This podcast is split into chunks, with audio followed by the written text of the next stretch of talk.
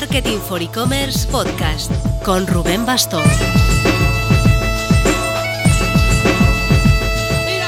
Hola marketers, este jueves tenemos un webinar muy muy interesante donde vamos a juntar a las marcas Munich y Carmina Shoemaker con la plataforma Logicommerce para hablar del potencial del headless e-commerce. Nos va a servir seguro para entender bien esa nueva generación de plataformas para e-commerce y qué les permite hacer a las marcas. Te dejo enlace para apuntarte en las notas. Singuladerm, la marca comercial de Primaderm, fue la ganadora de los Marketplaces Awards 2022 en la categoría belleza. Fue un premio sorprendente para una marca que se había lanzado a vender en Amazon prácticamente a finales de 2021. Así que nos hemos acercado al caso para ver cómo ha sido ese ascenso meteórico y que sigue creciendo 2022 con 2023, como veréis. Vamos a charlar con Ricard Juliá, miembro del consejo de Primader y que está liderando ese proyecto D2C de la compañía, y con Alba Castellet, la CEO de la agencia Década, que los ha acompañado desde el principio por su singladura en marketplaces. Vamos con ello, pero antes... Alba Castellet es una de nuestras profesoras recientes sobre marketplaces en la Marketing for E-Commerce Academy. Ahí tenemos ya más de 70 cursos actualizados para ti y una comunidad de profesionales con los que poder contrastar miedos, dudas y retos de tu negocio. Por ser tú, como oyente del podcast tienes una oferta exclusiva, todo por 19 euros mensuales, apenas 200 euros en contratación anual, siguiendo el enlace de las notas o usando el cupón podcast. Tienes toda la info en academy.marketingforecommerce.net. Marketing for e-commerce, learn with us, come learn with us, come to learn with us. Alba Castellet, muy buenas. Hola, muy buenas. Y Ricard Juliá, muy buenas. ¿Qué tal? ¿Cómo estamos? Vale, tenemos aquí con nosotros a Alba Castellet, que es la CEO de la agencia Década. Hubo un tiempo en el que la habíamos presentado como Década Studio, pero eso ya, buf, hace dos años, igual uno, que se re- rebrandearon a centrarse en, en Década a secas. Y Ricard Juliá, que es Advisor and Board Member en Primaderm, es decir, es consejero y miembro del consejo, entiendo que es, es la actuación literal, de Primaderm. Eh, cuéntanos por empezar un poco qué es esto de Primaderm, que seguramente a la gente le suene más lo de Singuladerm que la marca corporativa. Correcto. Bueno, bueno, eh, encantado de estar aquí, Rubén. Un saludo para Alba también. Y os cuento brevemente que Singuladerm, para los que no lo conozcáis, es una marca comercial de dermocosmética que pertenece a un grupo que se llama Primaderm, cuyo fundador es eh, el doctor José María García Antón, que, eh, usando palabras poco políticamente correctas, es un obseso de la ciencia y solo persigue que encontrar cómo la química se puede aplicar para conseguir mejores productos. Entonces, digamos que él ha creado un holding de empresas, todo basado en, en I+D principalmente. Tiene una empresa que se dedica a estudiar cómo penetrar mejor activos a través de la piel. Tiene otra empresa que usa activos marinos de altísimas profundidades para entender cómo esos activos marinos a grandes profundidades sobreviven y entonces extraer de ahí conclusiones para luego usar eh, esas conclusiones en la aplicación de dermocosmética. Tiene otra empresa que se dedica a la creación de activos, a la síntesis de creación de activos. Y Singulader, digamos que es eh, la niña bonita de todo, de todo el holding, porque es donde aplica toda la ciencia y acaba vendiéndosela a un consumidor eh, a través de la marca Singulader. ¿no? Y ahí es donde estamos nosotros, vendiendo co- cosmética, eh, recopilando toda esta ciencia que, que hay en todo el resto de empresas del grupo. Es la única empresa que vende producto al consumidor, pero es la que destila ¿no? Toda, todo ese conocimiento y toda esa ciencia que, que se crea en el, en el resto de empresas del grupo. Y esto es Singuladerm. Si lo resumiéramos en dos palabras, es ciencia y es asequible. Porque, por cierto, es una marca que está al alcance de todos los bolsillos, Rubén. Qué bien vendido lo de ciencia asequible, ahí metido ahí el, el, el cling cling económicamente. Vale, porque todo lo que decías al principio, lo de los activos, eso en el fondo podría sonar a B2B, ¿no? A que yo creo los activos y se los vendo a L'Oreal, por imaginarnos, Bueno, ¿no? Es que es muy gracioso porque así empezó la empresa, ¿no? Él vendía activos a L'Oreal y dijo, pero si se los vendo a L'Oreal, ¿por qué no voy a poder hacer yo mi propia marca de cosmética? Entonces, seguimos vendiendo eh, activos a L'Oreal y es un gran cliente nuestro, por supuesto, y Estée Lauder y otros muchos, pero también hacemos nuestra propia marca de activos, ¿no? Y un poco la gracia es que al final, eh, en esta marca de activos, yo soy capaz de añadir un porcentaje muy alto de activos, como podrás imaginar, a un coste especial y ofrecérselo al cliente final que en los tiempos de crisis que corren pues esto es algo que creo que es muy valioso no poder ofrecer un producto eh, de muchísima calidad pero que no por ello tenga que ser eh, de un alto coste. Vale entendido. Es decir estamos afrontando pues un ejemplo de marca B2B que consigue dar ese salto a D2C, ¿no? A público final, de, oye, busco el camino directo al, consumidor final. Alba Castellet, por si alguien no recuerda o no conoce eh, a Década, cuéntanos un poco cuál es tu empresa. Bueno, Rubén, pues nosotros somos una agencia especializada en marketplaces. Nos dedicamos precisamente a ayudar a marcas como la que lidera Ricard, Singulader, a ayudarles al final a crecer en estos canales de, marketplaces y a ahorrarles frustraciones, dinero y todo el tiempo que, que, hay que invertir en estos canales cuando no cuentas con el conocimiento suficiente. Nosotros como agencia especializada en marketplaces pues tenemos partnerships con los principales marketplaces, somos Amazon Ads Verified Partner en toda la parte de publicidad también en la parte de Creative Service también tenemos partnerships con ellos y en la parte de gestión de servicios de cuentas donde somos Service Provider Network a nivel global. Además también contamos con partnerships con Mirabia o Cdiscount, que son otros marketplaces también muy, muy relevantes aquí en el mercado europeo.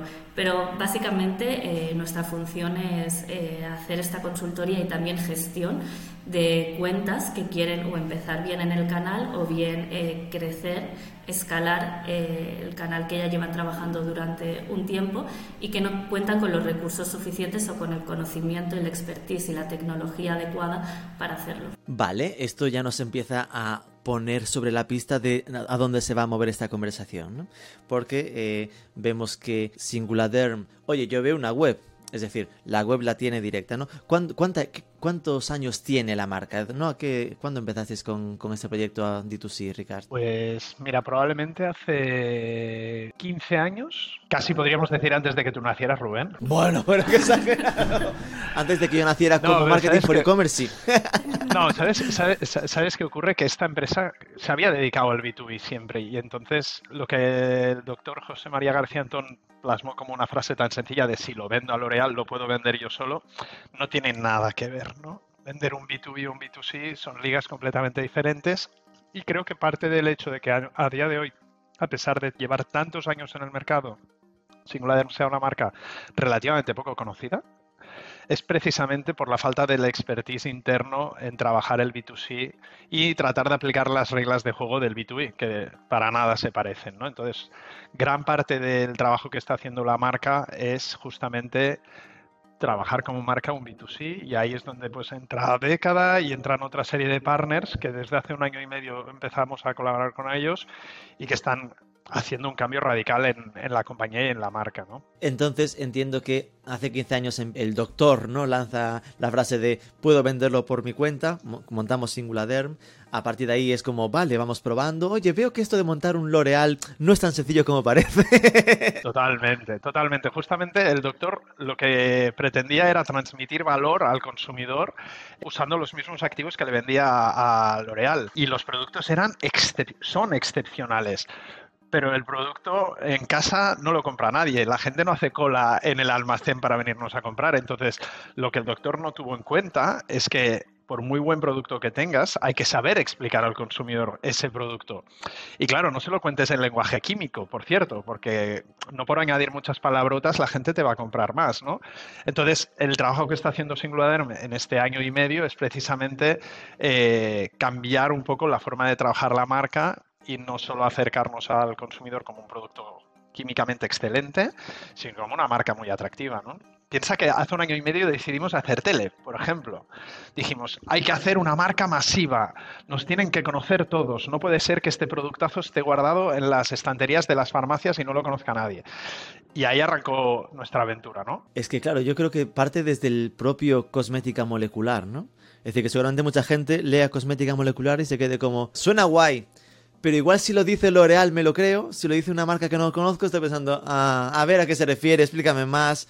eh, quizá demasiado racional para el sector en el que estamos, ¿no? Bueno, si te le preguntase a ti en espontáneo qué significa cosmética molecular, ¿qué, qué me dirías, Rubén? Ahora cambiamos los papeles. Ay, pues mira, yo como, como transeúnte que me pillas por la calle preguntándome cosmética molecular, pensaría algo que afecta a nivel molecular en mi piel, ¿no? Es decir, que me que cuida, eh, no, pero claro, sí que obliga, ¿no? A una reflexión compleja de cómo qué significa eso a nivel molecular. Las otras no, es decir, esto no lo hace cualquiera, ¿no? Mira, yo si lo tuviera que explicar, lo explicaría con un paralelismo. Y es que verdad que cuando te duele la cabeza te tomas eh, paracetamol. Y el paracetamol lleva cuatro excipientes, pero el 99% de la fórmula de eh, un producto para el dolor de cabeza es paracetamol.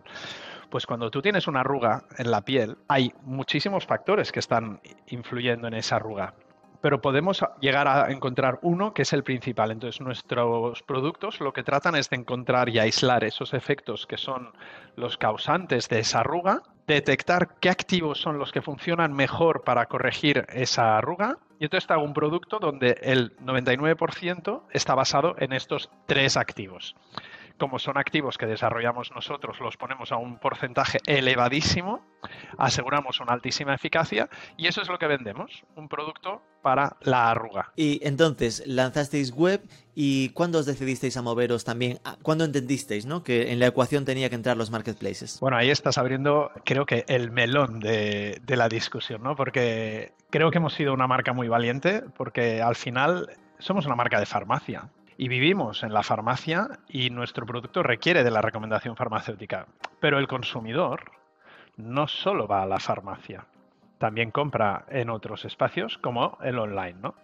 Entonces, eh, la famosa palabra que está tan de moda, ¿no? De la omnicanalidad, ¿no?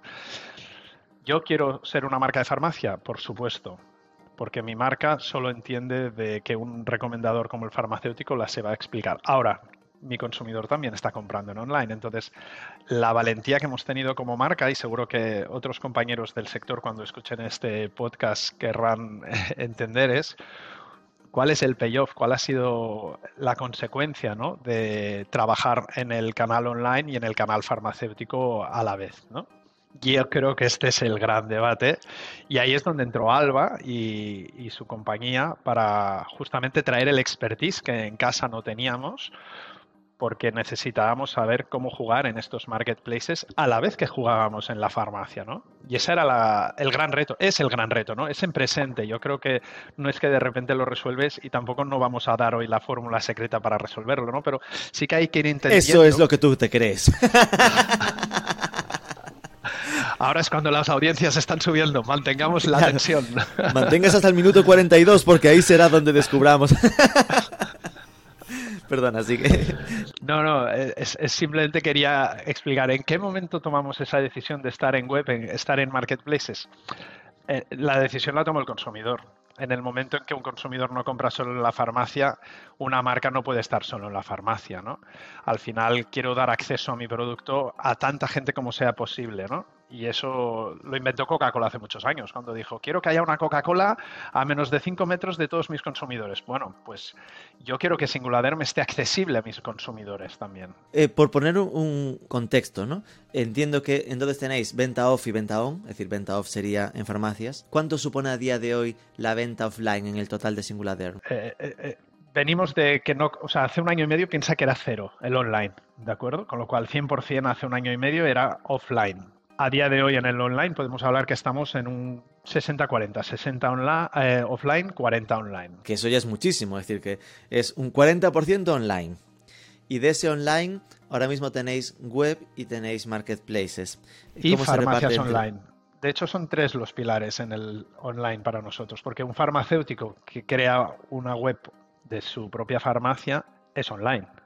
Aunque tenga una farmacia en la calle X, sigue siendo una farmacia online. Y eso, claro, eh, me genera curiosidad porque para vosotros en el fondo se lo vendéis al farmacéutico y perdéis rastro de por dónde lo vende él, ¿no? Si lo vende por offline o por online. Salvo que sea farmacia pura online.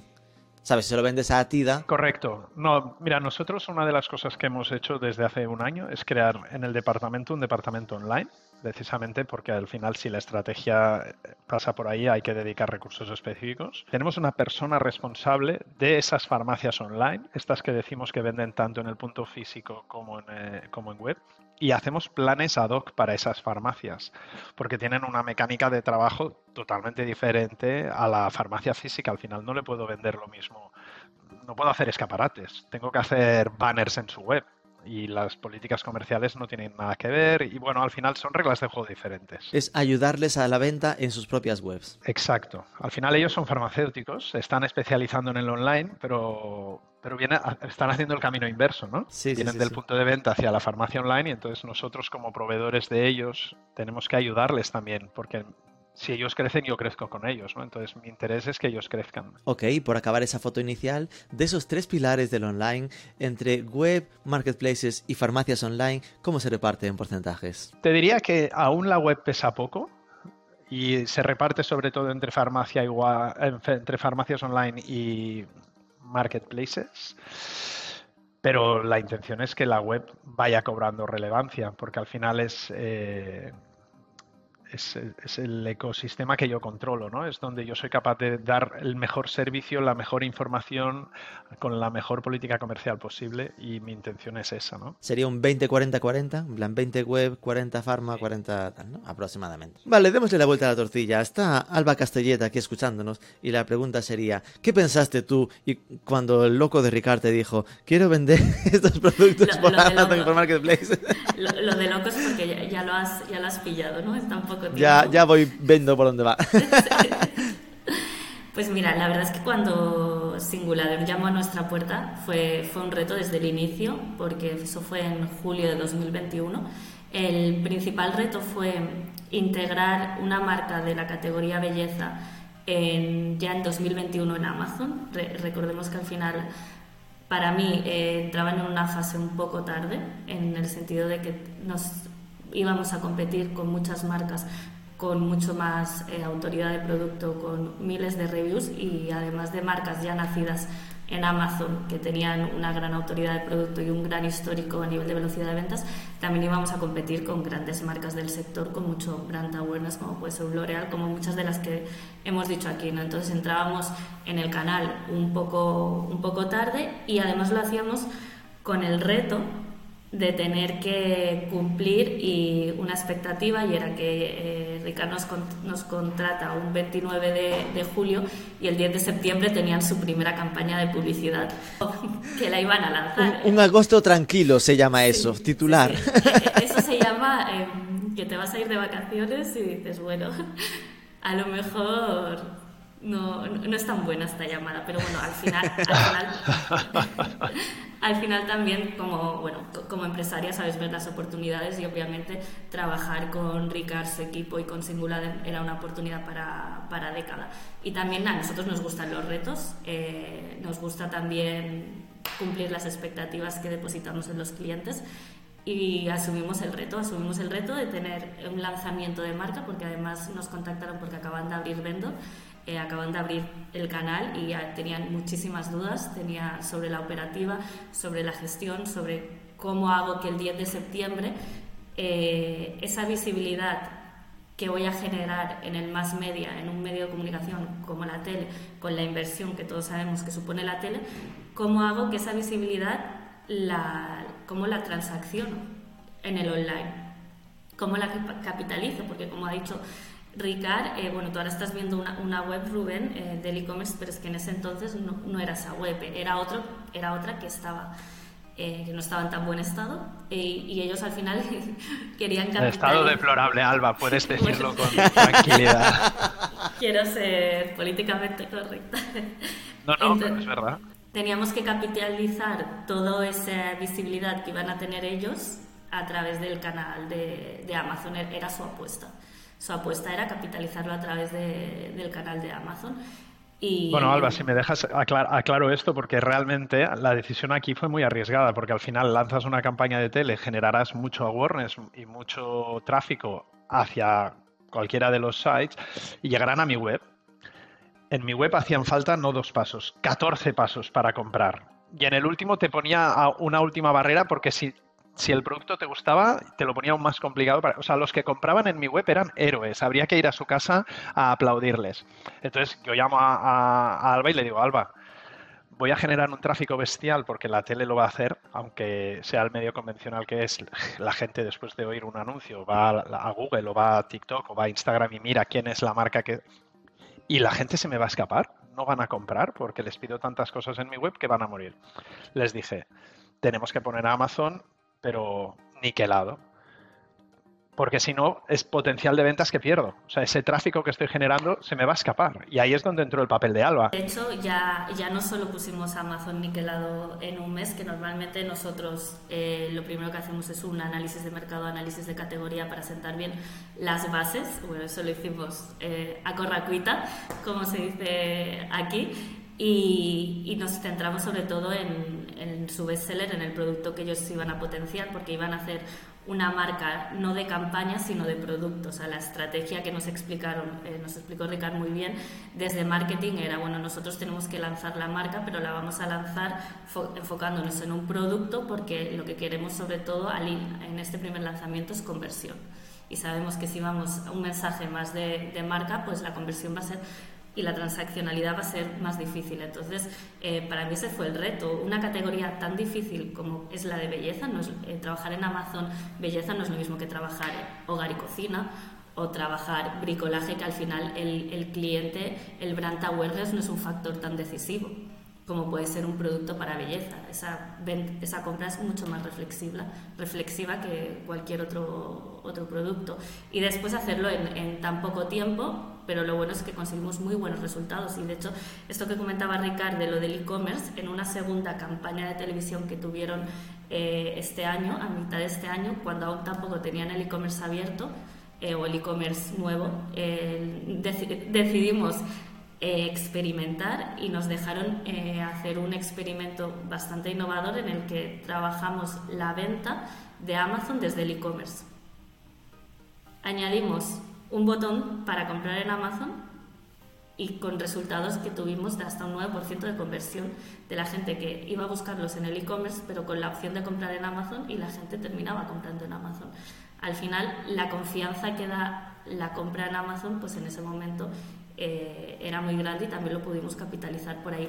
Bueno, cabe decir que en, esa época de lanzamiento, donde en julio de 29 de julio empezamos a trabajar con un 10 de septiembre una campaña de televisión con miles y cientos de miles de euros invertidos ahí, pues tuvimos un crecimiento de tres y cuatro veces muy, muy exponencial, que eso nos ayudó a sentar las bases del canal, que luego durante todo 2021 y todo 2022 hemos estado trabajando. Vale, aquí hay mucha información y todo muy interesante. Madre mía. Primero me estaba poniendo la piel de Ricard. Tú llevabas poco en esta empresa, ¿no? En ese julio 2021. Mm, en el grupo llevaba más tiempo, pero en la empresa llevaba seis meses. Porque claro, me estoy imaginando el percal de decir, vale, estoy en julio, lanzo en septiembre y la web no va a convertir, cuando eh, claramente tienes claro, por lo que decías antes, que eres consciente de que la web debería ser un poco el centro de la experiencia, ¿no? Es decir, lógico vender por Amazon, pero la web era lamentable. Entonces, eh, ya la decisión de asumo que no llego con la web, porque supongo que estarías ya intentando cambiarla, y lo tengo que lanzar a Amazon, tuvo que ser un poco llorar por dentro para ti, ¿no? Bueno, sí, al final lo que ocurrió es que cuando se tomó la decisión de lanzar la campaña de tele, eh, la compañía todavía no tenía la mentalidad online. Siempre recordaré una llamada antes de que tomase más responsabilidad en la compañía, o sea, más, más advisor del advisor que soy ahora, eh, donde les decía, tenemos que ser capaces de servir pedidos en 48 horas. Esto es como la ABC del mundo online, ¿no? Si no puedes servir en 48 horas, no te dediques a eso, mejor que no lo hagas. Me dicen, Ricard, es que no podemos vender online. Y dije, como dicen los ingleses, what the fuck, no puede ser. O sea, el online es que no, no es una decisión que vamos a valorar, es que vamos a ir al online. Y hay que ir con todo, con lo cual la compañía se tuvo que adaptar, y debo decir que con cierta agilidad, pero barreras internas de culturales, etc., para lanzar en online. Entonces, eso es lo que nos encontramos cuando en septiembre empezábamos a trabajar en online. Por eso entró Amazon, por eso entró Alba, porque vimos que internamente no teníamos las capacidades para ser capaces de dar el servicio que un consumidor, ya no digo lo que da Amazon, lo que un consumidor hoy espera y tuvimos que ir a través de Amazon. Yo siempre le digo a Alba que es una boda con el diablo, ¿no? Pero que es lo que hay, es lo que hay. O sea, si el consumidor necesita recibir su crema en 24 horas y yo como Singulader no soy capaz, lo tengo que hacer con Amazon. Sí, y es, y es un diablo que, que ahora mismo también estamos eh, experimentando, o no experimentando, abriendo el canal en internacional. Correcto. Imagínate lo casados que nos estamos casando con el diablo. No, es verdad. No, normal. Pero eso es bastante comprensible, porque claro, a día de hoy, oye, pues es bastante, por entendernos, relativamente sencillo tener una, una web decente que venda en España. Pero claro, si te metes en logística internacional, en medios de pago internacionales, es meterse en, de nuevo en otras ligas. Es decir, en tener que hacer branding para Francia, branding para Alemania. Entonces, la- la- la- el marketplace como palanca de internacionalización lo tengo clarísimo, ¿no? Pero sí que imagino que lo de tener que ocupar para Amazon las propias ventas nativas, ¿no? De tu cliente base en España sí que tuvo que ser duro. Hasta el punto de, como decía Alba, eh, salir, en- entendí bien que el e-commerce lo que hiciste fue que para el 10 de septiembre lanzaba el call to action hacia Amazon. ¡Wow! ¡Qué, qué duro! En plan, asumo la pérdida de, de margen, ¿no? Porque al final es regalarle margen a Amazon a cambio de conversión, ¿no? Bueno, pero fíjate la balanza cómo debía estar en la conversión. Al final, el, el business case salió. Y hoy lo podemos contar como un caso de éxito, pero en el momento cuando tomamos esa decisión, yo recuerdo que, claro, la emoción en década era notable porque veían un cliente, eh, vamos a usar la palabra atrevido en lugar de loco, ¿vale? que nos, pero en la parte del ayudaba, nos, claro, nos ayudaba a experimentar, pero es que venían de una conversión de menos del 1%, si, si no estoy mal, Ricard, y conseguimos una del 9%. No, no, o sea, el business case salió, es un caso de éxito y, lo, y lo vamos a ir contando en este podcast y en todos los que queráis, pero la decisión era muy arriesgada, la verdad sea dicha, porque renunciar a margen, como dices, era, era un riesgo. Y asumes que está, es decir, en el fondo para, para la jugada hacia, hacia Amazon es perfecta, porque como estás haciendo campaña y desde la web incluso mueves hacia allí, lo que haces es crecer rápido en Amazon, lo cual facilita que te posiciones bien en Amazon, ¿no? Entiendo que ese tema de conseguir las reviews, conseguir eh, buy box y cosas así fue más fácil gracias a esa campaña en tele y a ese movimiento de la gente que llega a la web la lanza hacia Amazon, ¿no, Alba? Sí, bueno, totalmente. La velocidad de ventas nos ayudó, como tú dices, al final la velocidad de ventas posiciona. Y como he dicho al principio, también estamos lanzando una marca un poco tarde en el canal, en una categoría muy, muy, muy competida, que teníamos la suerte de contar con eh, palancas como la tele para generar este brand awareness, porque al final, sin brand awareness en una categoría como belleza, no es muy difícil incrementar las ventas. Entonces, al final esta palanca nos permitió estar en los primeros en las primeras 10 catego- 10 posiciones de categorías tan competidas como ser un facial, con más de 36.000 eh, competidores con grandes marcas como L'Oreal, eh, Sesderma, etc. Y hoy en día estamos en posiciones entre los 10 primeros en categorías como em, crema para protectores, protectores solares, con también productos que tienen más de 5.000 reviews. Que claro, que son, por, es- por eso digo que llegaban un poco tarde en el canal, en el sentido de que al final uno de los factores decisivos de compra en Amazon es la autoridad de producto. Entonces la autoridad del producto se consigue con reviews. Productos con 5.000 reviews, no, además no solo son productos que están en España, son productos que están en todos los mercados de Amazon y que llevan desde el 2017, 2016, 2015, desde el inicio vendiendo. De ahí han conseguido todo ese volumen y además muchos de ellos, algunos son eh, Amazon Native Brands, pero otros son marcas muy conocidas fuera del canal de Amazon. ¿Cómo compites contra eso? Esto, Alba, me imagino el Alba de, de agosto de 2021 con ese rollo de eh, Ricard, esto pinta mal, vienes tarde. eh, ¿Cuál crees que fue entonces la clave para que esto funcionase? Porque si todo lo que dices es pintan bastos, mm, ¿cómo conseguisteis llevarlos al éxito? Bueno, primero la, la decisión adecuada de, de Ricard de profesionalizar el, el servicio, ¿no? Y, y de asumir que si querían ir tan rápido y querían hacerlo bien para no perder la oportunidad. La primera clave fue contratar a Década, dilo, dilo. Totalmente. Mira, lo diré yo para que no quede que lo dice Alba, pero si alguna empresa se quiere plantear abrir un marketplace y pretende tener el expertise interno para hacerlo, se, se- se está equivocando. Va a perder tiempo, el tiempo es dinero. No va a poder contratar los perfiles que puede contratar Alba porque al final ella los tiene especializados y en el mejor de los casos contratará uno porque si haces una cuenta de pérdidas y ganancias, por mucho que arranques el online, no puedes montar ahí un equipo de 10 tíos. Alba son 9 u 8 personas y hay que decir que si entre 9 u 8 personas aglutinan expertise, yo esto no lo puedo tener en mi casa, ¿no? Entonces es clave si buscas velocidad y hacerlo bien por cierto, hacerlo bien es importante desde el principio, porque luego da más trabajo retroceder y hacerlo bien.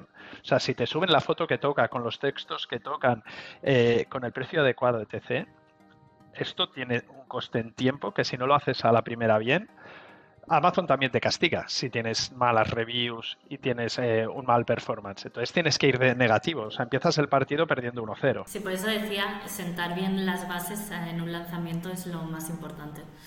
Em, y por eso también decía que la buena decisión de Ricard, porque yo al final eh, hago muchas veces tarea comercial y hago también mucha pedagogía, ¿no?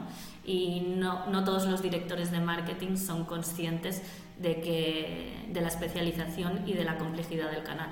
Entonces, ser consciente de eso y tomar la decisión eh, y actuar rápido en ese sentido, pues también fue, fue un acierto. Em, después también contábamos al final con la tele yo contando con, con, esa palanca también vi una oportunidad para, para, tirarnos. Entonces, si una de las cosas más difíciles de la categoría es el brand awareness, pero íbamos a contar con una campaña de cientos de miles de euros que iban a invertir para este, este brand awareness, pues sí que vi que podíamos, que podíamos ayudarles. Entonces, bueno, pusimos todo, toda la maquinaria, hicimos muy bien ese análisis para sentar esas buenas bases en el canal, trabajamos muy bien toda la parte eh, estética, que es de hecho uno de nuestros valores, siempre trabajamos con diseños eh, muy premium a, nivel de Amazon para conseguir esa, tasa de conversión y también pues toda la palanca de publicidad que ya la estaban activando ellos fuera del canal, pues también la activamos nosotros dentro del canal.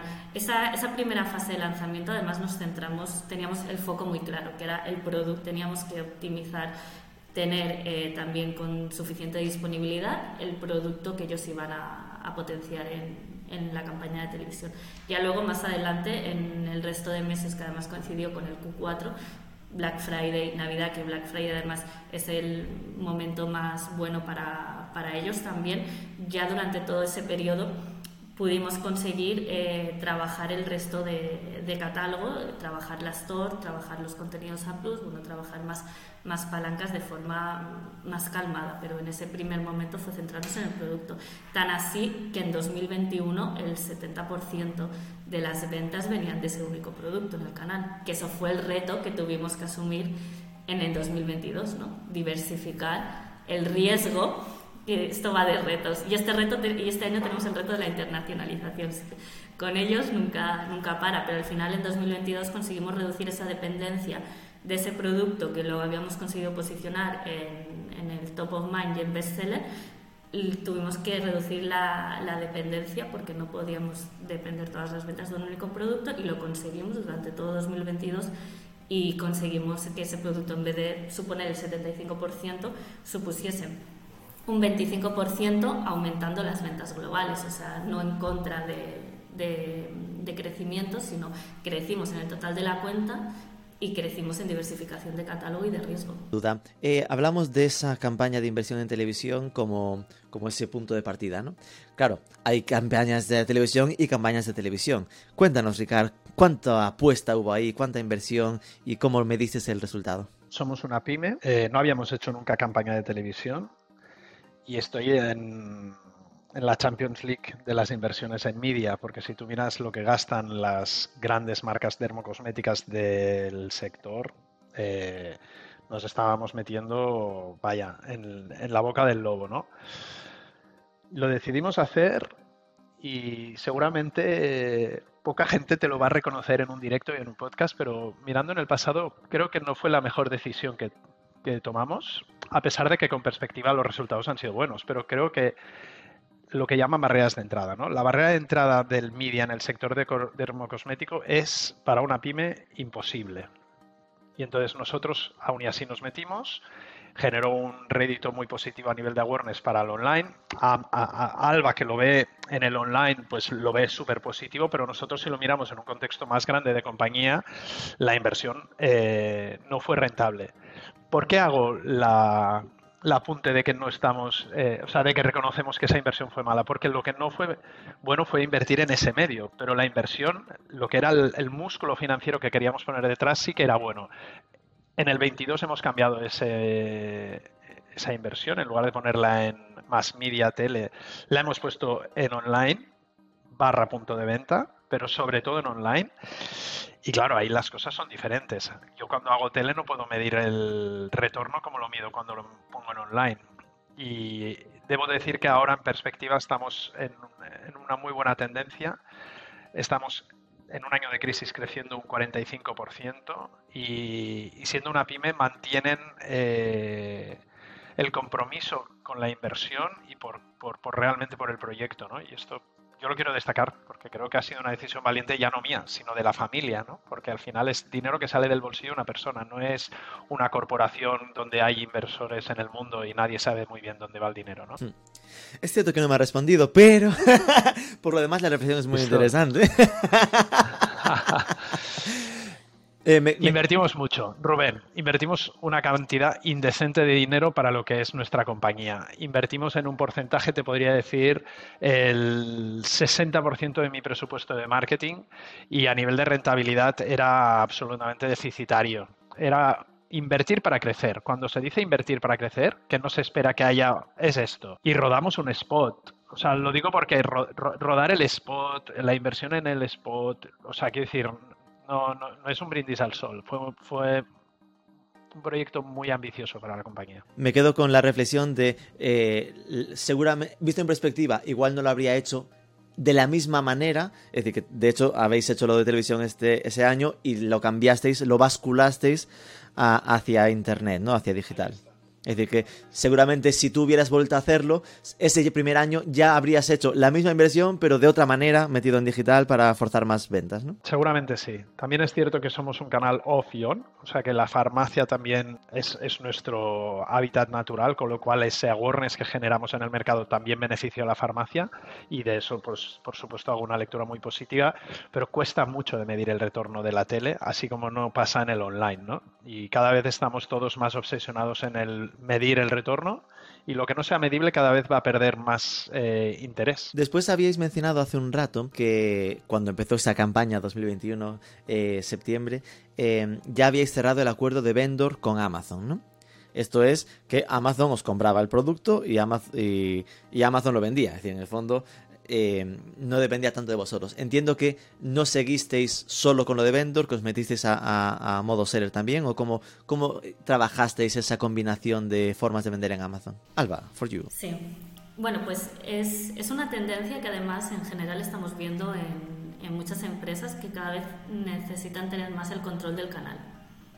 Eh, vendor es un, ha sido una puerta para, para muchas como Singuladem que, que se ha abierto al, al, canal. Al inicio es, relativo, es mucho más fácil para una empresa B2B adaptarse al canal de vendor que adaptarse al canal de, marketplace, que sería el, Porque, por si alguien está despistado, es exactamente lo mismo que B2B. Es decir, es venderle dos toneladas, igual que se la vendes al corte inglés, se la vendes a un señor que se llama Amazon. Exacto. Y, y no solo eso, sino que también hay muchas empresas que tienen reticencias a que el canal de distribución vea, bueno, a luchar ¿no? contra el conflicto con el canal tradicional y que vean que están vendiendo ellos también y entonces a través del canal de vendor pueden eh, se ve como vendido y enviado por Amazon.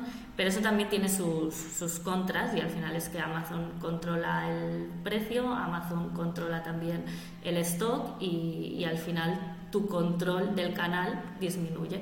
¿Qué pasa? Que cuando el canal cobra importancia en el negocio de la empresa, pues la empresa también tiene más necesidad de poder controlarlo. ¿no? Y eso fue un poco lo que, lo que Ricard también nos, nos trasladó a, ya desde el inicio, lo que pasa que la realidad es que hasta este año no lo vamos a poder empezar a implementar bien, pero ya desde el inicio nos trasladó esa necesidad de tener un control. Entonces, por eso decidimos abrir el canal de Seller. Este modelo híbrido de canal seller y canal vendor es algo que cada vez estamos trabajando más porque nos permite, como decía, tener este, este control. Al final las palancas que no puedes trabajar en vendor las puedes trabajar en seller y viceversa. Aquellas palancas que no puedes trabajar en seller las vas a poder trabajar en vendor.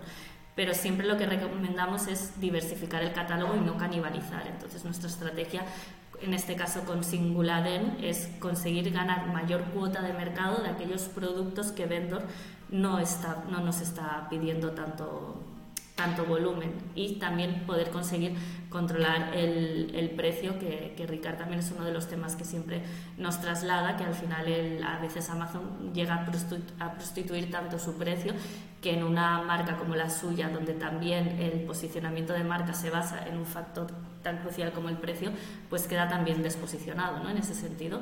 Entonces, bueno, pues esa fue un poco la, la necesidad para empezar a trabajar ambos canales. Solo aquí un, un, un apunte, controlar el precio no, porque nosotros no podemos legalmente controlar el precio, eh, pero sí que es cierto que como marca dermocosmética, el valor que el consumidor vincula a tu producto como una de las variables más del mix de marketing, de las famosas P's de Porter, ¿no?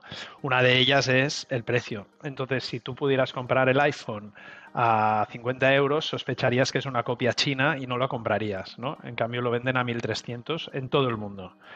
Entonces, en el sector cosmético, el precio es una variable que denota también el valor de la marca y para nosotros es importante que el consumidor lo, lo pueda adquirir a, a un precio que sea correcto para, para, lo que ofrecemos, ¿no? Pistas que me, que me surgen aquí, o dudas, ¿no? Estamos hablando de un entorno, como tú decías, de farmacia, ¿no? Que está bastante legislado. Entiendo que esto no, no, es un medicamento, por lo tanto no hay un tema de que la legislación os afecte demasiado, es decir, que es de... no hay impedimentos a la hora de hacer publicidad o cosas así con vuestros productos, ¿no? Bueno, impedimentos no, pero sí que hay restricciones y hay aspectos eh, legales que tenemos que cubrir. Nuestros productos todos para poder reivindicar claims tienen que tener estudios de eficacia que hacemos nosotros mismos y, eso lo pone la legislación, pero también nos lo autoimponemos nosotros, ¿no? Para que aseguremos que el, el producto va a entregar el valor esperado. De hecho, como profesional del sector, una de las cosas que a mí éticamente me indigna más es que hay marcas, eh, varias, ¿eh? no, no, voy a mencionar ninguna en concreto, pero las hay, que ponen lo que yo digo, la puntita de sal en la fórmula para poder reivindicar el claim.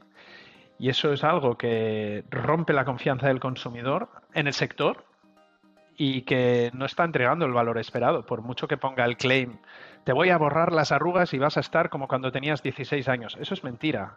La arruga va a estar contigo y va a estar hasta el final de tu vida y lo que yo voy a hacer es que tengas mejor cara y envejezcas mejor. Pero las marcas que usan cada aún, aún se ven, ¿eh? modelos perfectos con pieles retocadas, yo estoy absolutamente en contra de eso y, y, quiero aprovechar la ocasión para reivindicarlo. ¿no? Nuestra marca lo que quiere es reivindicar honestidad. Si os ponéis Singulader, no os voy a borrar la arruga de la cara, lo siento mucho, para eso iros a Lourdes, pero sí que voy a hacer que, que Lourdes se sí, ¿eh? Lourdes sí que, os la, os la borra. esté más sana tu piel. Lourdes, por supuesto. Te tienes que pasar ahí una semana. Dicen que si estás más de una semana ya empiezas a, retroceder en, en, años. No, pero Rubén, entiende un poco que reivindique esto, porque hay muchísimo intrusismo en el sector. O sea, una de las cosas que ocurre es que se ha democratizado la venta de dermocosméticos, ¿no? Gracias a los marketplaces por muchas cosas buenas que tienen, algunas malas tienen, ¿no? Y es que cualquiera puede vender un producto de dermocosmética porque no necesita tener tampoco ya grandes recursos.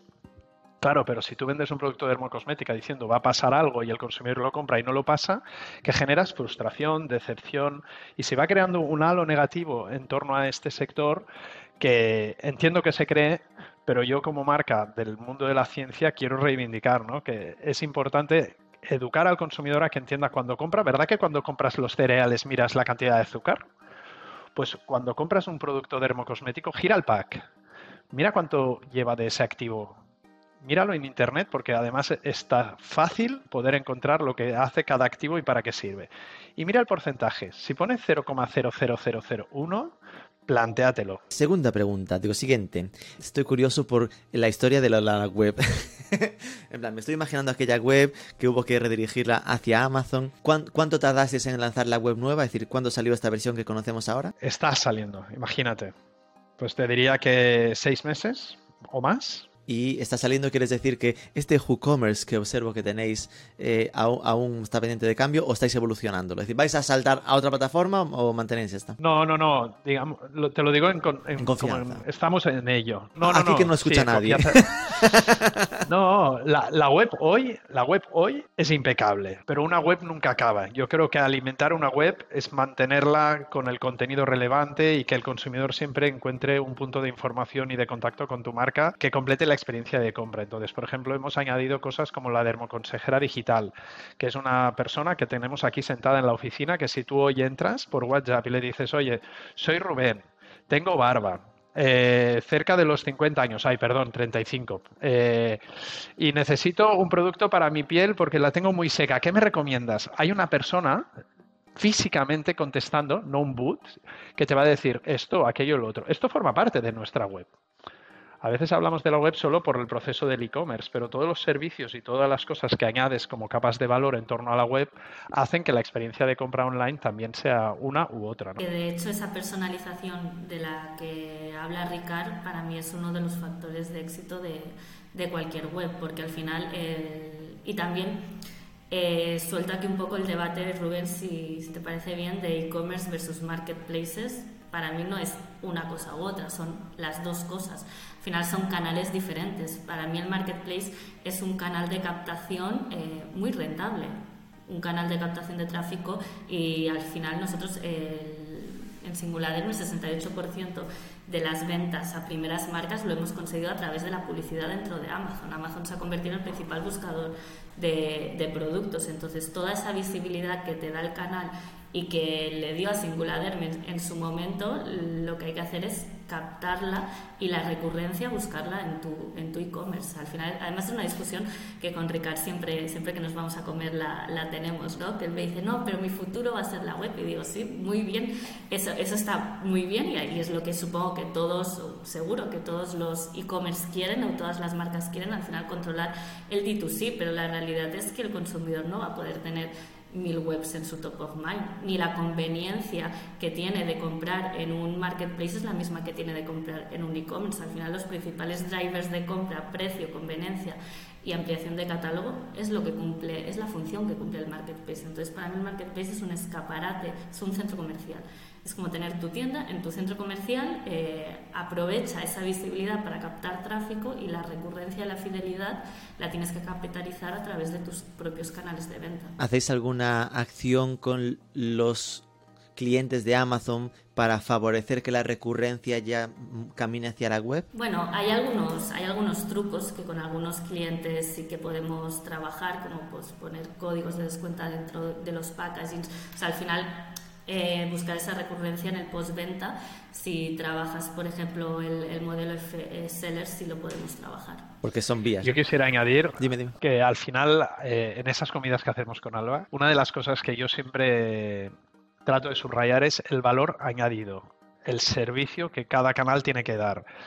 Porque cuando no hay servicios, lo que acaba pasando es una guerra de precios.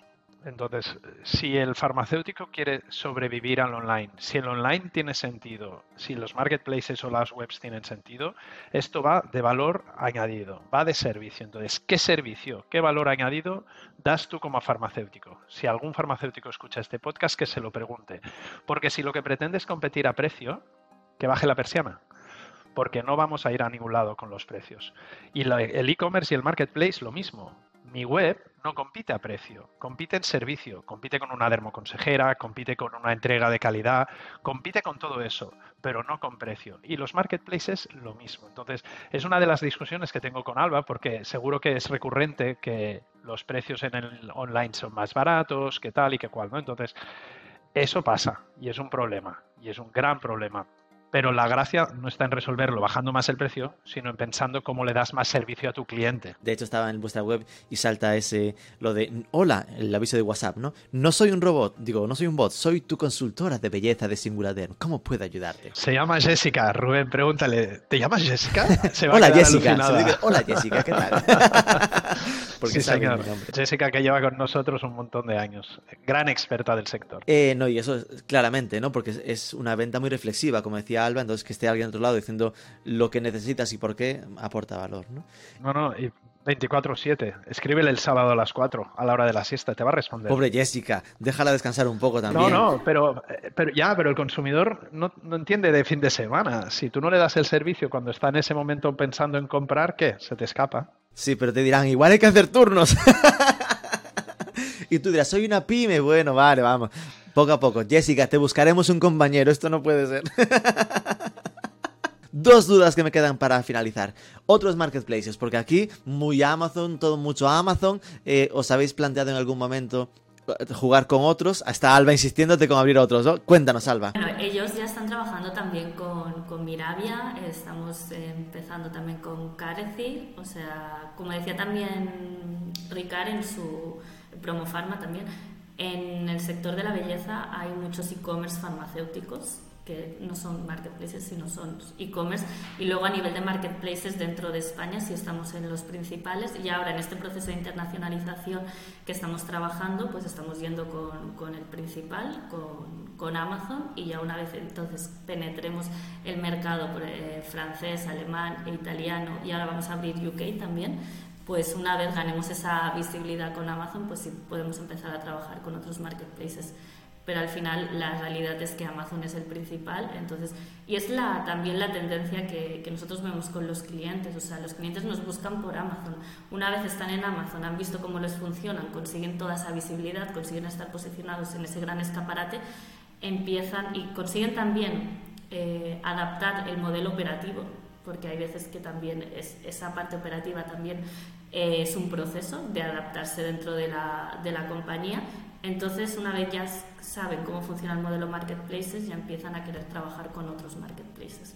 Entonces, bueno, con Singular es el mismo, el mismo proceso. De aquí me salta la pregunta de Miravia. ¿Qué tal con Miravia? Muy pronto todavía, Rubén, para poder decir algo. Yo creo que van en una buena dirección. Creo que han sabido encontrar un, un enfoque diferente a Amazon por diferenciarse, entiendo, y eso yo se lo pongo en valor pero todavía creo que tenemos que ver eh, horas de vuelo para poder hacer una comparativa a Amazon. creo que va a ser un gran player, sí. Que aún estamos lejos de serlo, pues también.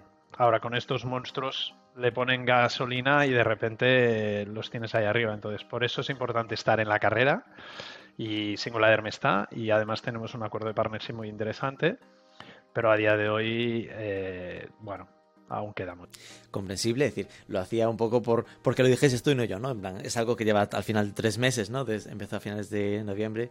Estamos con esas expectativas. Bueno, para nosotros lleva seis, imagínate. ¿Cómo? Para nosotros lleva seis. Para ti tres porque lo has visto, pero el trabajo previo de subir el portfolio, el catálogo, todo ese es el trabajo que, por ejemplo, el equipo de Alba te ayuda en el arranque, que a veces minusvaloras, pero eh, es una animalada la cantidad de recursos que chupa un arranque de plataforma. Ya no hablo de la parte burocrática que no le hemos comentado, de que si registra la marca, da de alta al no sé. O sea, yo creo que sí que es uno de los retos aquí, Alba, que hemos tenido más grandes, ¿no? Que es arrancar, ¿no? La burocracia de Amazon es terrorífica. Has dicho la palabra clave, retos. Ricard, ¿cuáles son entonces para 2023 los retos? Ahora que tienes Alba delante, saca ahí la lista de los debes. bueno, pues eh, lo tiene muy claro. Le hicimos el briefing y veo que se quedó con el titular, ¿no? Eh, aquello de dilo en un tweet, internacionalizar, ¿no? Al final como habían explicado, ¿no? Arrancamos con un producto que era un buque insignia, de ahí abrimos el portfolio al consumidor, ya sí conocen la marca, y ahora hay que salir de España y hay que abrirse a otros mercados, y, ese es el reto principal del 2023. La compañía el año que viene ha de doblar las ventas. ¿Año que viene 2023 o 2024? Este, este, este. No, el año que viene, ya no sé en qué ya digo, lo estamos, Ricard, ya lo estamos consiguiendo, que no sé si aquí en, A ver, en directo. lánzalo, lánzalo, lánzalo. No, es que justo estaba hablando con Ferran, que es la persona del equipo que lleva la cuenta, y digo, a ver, Ferran, dame, dame datos que pueda, que pueda comentar aquí. No, y justo me estaba diciendo que en, en enero 2023 hemos doblado ventas de enero 2022 y que en febrero eh, vamos en camino de, de doblar también, porque ya casi a mitad de mes ya llevamos lo mismo que, que, el año pasado. Así que bueno, el objetivo que nos puso Primadem, que estuvimos con ellos hace nada, haciendo la proyección, bueno, cierre de año 2022 y proyección 2023, eh, fue doblar ventas, cosa que además fue muy gracioso porque fue la misma, nosotros llevamos una previsión interna, ellos llevaron la suya propia y sin hablar entre, entre los dos pues coincidió, ¿no? Coincidió incluso la inversión en publicidad que nosotros le pedíamos para conseguir la proyección, que era doblar ventas, y, coincidió también con su visión. ¿no? Entonces, al final, también el ir tan alineados proveedor-clientes es muy importante. Al final, llevamos más de año y medio trabajando con ellos. Entonces, un, proyecto estable eh, a largo plazo, donde hay toda esa confianza, también permite innovar y permite tener estos buenos resultados y generar una confianza entre, entre cliente y proveedor muy buena para los resultados. Entonces, reto 2023 lo tenemos clarísimo, ya en enero, febrero lo vamos cumpliendo, además con más recursos, como decía antes Ricard, parte de la inversión publicitaria en más media la han trasladado a Amazon, lo cual para nosotros es perfecto.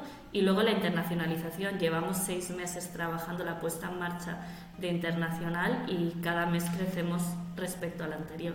Entonces, para nosotros, eh, parte de este crecimiento tiene que venir de internacional, pero también de eh, aumentar la cuota de mercado de España. No estamos en la misma fase, en internacional es una fase de lanzamiento, pero es que en España es una fase incluso más complicada, donde conseguir aumentos porcentuales cuando ya estás más asentado en el canal es complicado, ¿no? Y por eso queremos trabajar mucho la diversificación del, del catálogo. Para mí, Alba, si me permites, no es proveedor cliente, y no lo digo por haceros la rosca. No, pero es que, Rubén, hay que trabajar así. No, pero es que o trabajas con un partner y eso implica que cuando oigo habla hablar la estoy oyendo como si fuera de mi equipo, porque está explicando la estrategia de nuestra compañía en primera persona. Es decir, esto es para mí la forma de destilar más claramente lo que os estoy diciendo. Entonces, esto uno y dos. Eh, el otro día cuando estaba pensando en la relación con Década decía, es como Jerry Maguire, ¿sabes? Aquello de que cada cliente es único. Para mí esto es muy importante, que cuando yo hablo con eh, Alba y entiende Alba el riesgo que tiene para nosotros la inversión que estamos haciendo, riesgo porque es una pyme y que esto pues lo aguanta una familia, ¿no? Ella se implica hasta el final, como si fuera su propio dinero, ¿no? Y eso es yo lo que busco cuando busco un socio, porque no tiene que ser la gran agencia a la que te acaban pasando al becario, pobres becarios, yo también lo he sido, ¿no? Tiene que ser la CEO en persona la que está delante del proyecto cada día respirando, pues día a día, ¿no? Como, como lo hago yo, pero esto lo encuentro en un partner, ¿no? Y esto lo quiero poner muy en valor de década. Ultimísima, porque me faltó preguntaros cierto dimensionamiento, ¿no? Es decir, cuando hablamos de doblar facturación, ¿qué facturación estamos mm, moviendo? ¿Cuál fue la anterior? Esta respuesta, Rubén, sí que me la tengo que guardar porque tú sabes que las cifras... Eh, Tenía que intentarlo. No, está claro. Me dieron un curso radiofónico. Veo que sirvió de algo. Bueno, pues nada, yo lo intenté. Pues nada, Ricardo. Hablamos más, del doble del año pasado. ¿Qué te parece? Que claro, si, son 20.000 euros, doblar es mucho más fácil que si es un millón. No, estamos en seis cifras y buscamos la séptima. Buah. ¿Ves? Eso ya es un titular. Ahí está. Perfecto. Pues nada, de verdad, Ricard Juliá, Alba Castellet, muchísimas gracias por abrirnos las puertas a este estresante case study. de verdad, he empatizado en ese, ese finales de julio 2021 de, oh Dios mío, dos meses, mes y medio para lanzar todo esto. Tuvo que ser una, un proyecto muy, muy intenso por vuestra parte, Alba, y, y me imagino... Eh, todo la, intensa que es vuestra relación, todas esas comidas que estáis haciendo eh, para que esto no, no frene y siga creciendo a, a, a cienes por cien, ¿no? Que es lo que estáis comentando. Así que de verdad, mucha suerte con los retos. Solo para comentar algo que, que acabo de, de, recordar y que no hemos comentado, eh, con Singular ganamos el premio a Mejor Marca en la categoría Belleza. O sea, otro, otro, ejemplo de, de, ese partnership ¿no? que, decía, que decía Ricard. O sea, al final, eh, no solo de cada... Pues, crece en, en resultados con sus clientes, sino también gana premios con ellos y conseguir eso con, con Singular la verdad, fue, fue algo de lo que todos nos sentimos muy orgullosos y fue el reconocimiento de ese agosto, ¿no? Habiendo, no, claro, pero habiendo, habiendo monstruos como hay en esta categoría, o sea, hablamos de una categoría que hay monstruos, que una marca como Singulader con Alba consiguiera ese premio es como, ¿de verdad? Yo le llegué a preguntar a Alba esto esta mañana. Lo has comprado, con Le has mandado un jamón al, al, jurado y me dice que no, Ricard, de verdad que lo habéis ganado. Y yo digo, ostras, mandamos a la CEO a recogerlo, o sea que... Ah, normal. pues de verdad, muchísimas gracias, enhorabuena y a, a por este reto de doblar cifras este año. Muchísimas gracias, Rubén. Chao. Gracias, Rubén.